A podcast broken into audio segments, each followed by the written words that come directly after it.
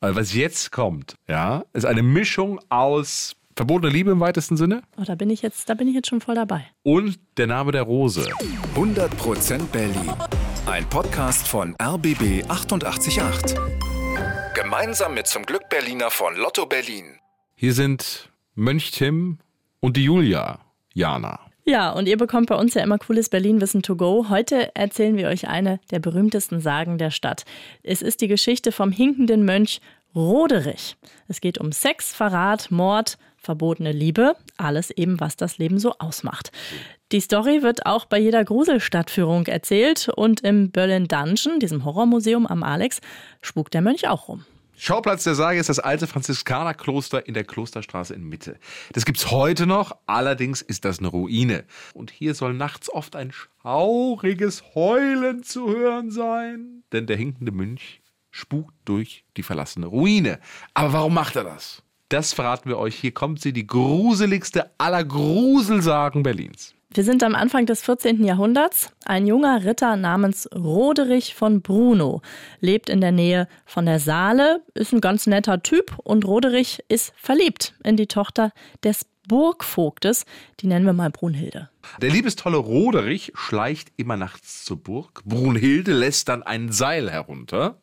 Er klettert in ihr Zimmer und dort erleben sie die wunderbarsten Stunden. Unterhalten sich nett und so weiter, trinken Glas. Was man so macht. Ja. Ein bisschen Radio hören. Eines Nachts aber bemerkt ihr Vater, der Burgvogt, dieses Seil. Da wird doch nicht jemand bei meiner Brunhilde sein. Na los. Er reißt das Seil in zwei Teile. Dann stürmt er hoch zu ihrem Zimmer. Roderich klettert schnell raus aus dem Fenster, aber das Seil ist ja jetzt zu kurz. Er stürzt also runter in die Tiefe, bricht sich ein Bein. Mit letzter Kraft krabbelt er auf allen Vieren weg und rettet sich in die Dunkelheit, sodass er nicht ertappt wird. Aber die Verletzung ist schlimmer als gedacht. Roderich hinkt nur noch, die Charité gibt's noch nicht. Er wird zur Witzfigur im Dorf und hält es nicht mehr aus. Er flieht nach Berlin und wird Mönch. Als Pater Roderich lebt er jetzt im Franziskanerkloster. Ja, aber die Liebesnächte bleiben nicht ohne Folgen. Brunhilde bringt ein paar Monate später einen Jungen zur Welt, heimlich natürlich, denn ein Kind ohne Vater ist damals ja wirklich noch eine Schande. Sie nennt den Jungen Bernhard und gibt ihn schnell weg. Bernhard wächst bei einer Bäuerin im Dorf auf. Einige Jahre später heiratet Brunhilde dann nochmal. Aber das mit dem Kinderkriegen klappt mit dem neuen Mann nicht so wirklich richtig gut. Und da sagt Brunhilde, durchaus trickreich, muss man sagen. Ach komm, Mensch, wir haben doch hier im Schloss so viel Platz. Lass uns doch ein Kind adoptieren. Wie wär's denn hier mit diesem äh, Bernhard, der da bei der Bäuerin lebt? Das ist wirklich clever. Und so zieht Bernhard wieder ins Schloss zurück. Dass Brunhilde seine Mutter ist, das weiß nur sie selber. Ja, und dann passiert ein Wunder. Brunhilde wird nochmal schwanger. Dieses Mal bringt sie ein Mädchen zur Welt. Luise heißt sie. Die beiden Kinder wachsen zusammen auf, werden Teenager. Und klar, wie sollte es anders sein? Die beiden verlieben sich ineinander. Forbidden Love, ne? Ja, Hier genau. Verbotene Liebe, da ist sie. Und äh, natürlich wollen sie dann auch heiraten, denn sie denken, wir sind ja nur Stiefgeschwister. So, das geht natürlich nicht, sagt Mutter Brunhilde, denn sie weiß ja, die beiden sind Halbgeschwister. Und sie sagt zu ihrem Sohn, mein Sohn, du kannst die Luise nicht heiraten, du gehst stattdessen ins Kloster. Mit schwerem Herzen verlässt dann Bernhard das Dorf, zieht nach Berlin und wird Mönch im Franziskanerkloster. Luise ist natürlich untröstlich und reist ihrem Bernhard hinterher. Sie treffen sich heimlich an der Pforte des Klosters. Süßholzraspeln in der Dunkelheit sozusagen, so wie bei Verbotene Liebe eben. Aber dann belauscht sie jemand, der hinkende Mönch Pater Roderich. Ja, den gibt's ja auch noch, wir erinnern uns. Das war der mit dem Seil. Die beiden sind jetzt im gleichen Kloster und Roderich ist ja der Vater von Bernhard, dem jungen Mönch, aber weder Vater noch Sohn wissen das natürlich. Ist das nicht eine unfassbar geile Geschichte Ja. schon bis dahin? So, also Pater Roderich, der Vater, hat sich verändert in all den Jahren.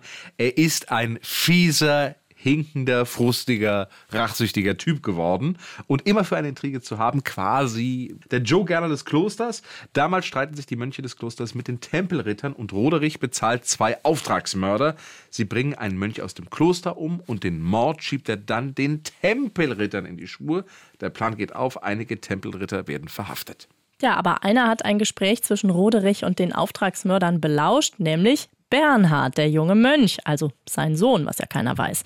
Er weiß jetzt, dass Roderich hinter dem Mord steckt. Und jetzt kommt's. Dann bekommt Bernhard einen Brief von Luise, seiner Geliebten, und in dem steht übrigens, wir sind Halbgeschwister, wir haben die gleiche Mutter, Brunhilde nämlich, die hat das kurz vor ihrem Tod dann doch noch verraten. Bernhard liest den Brief und ist natürlich vollkommen erschüttert. Er weiß, seine Liebe zu Luise wird immer unerfüllt bleiben.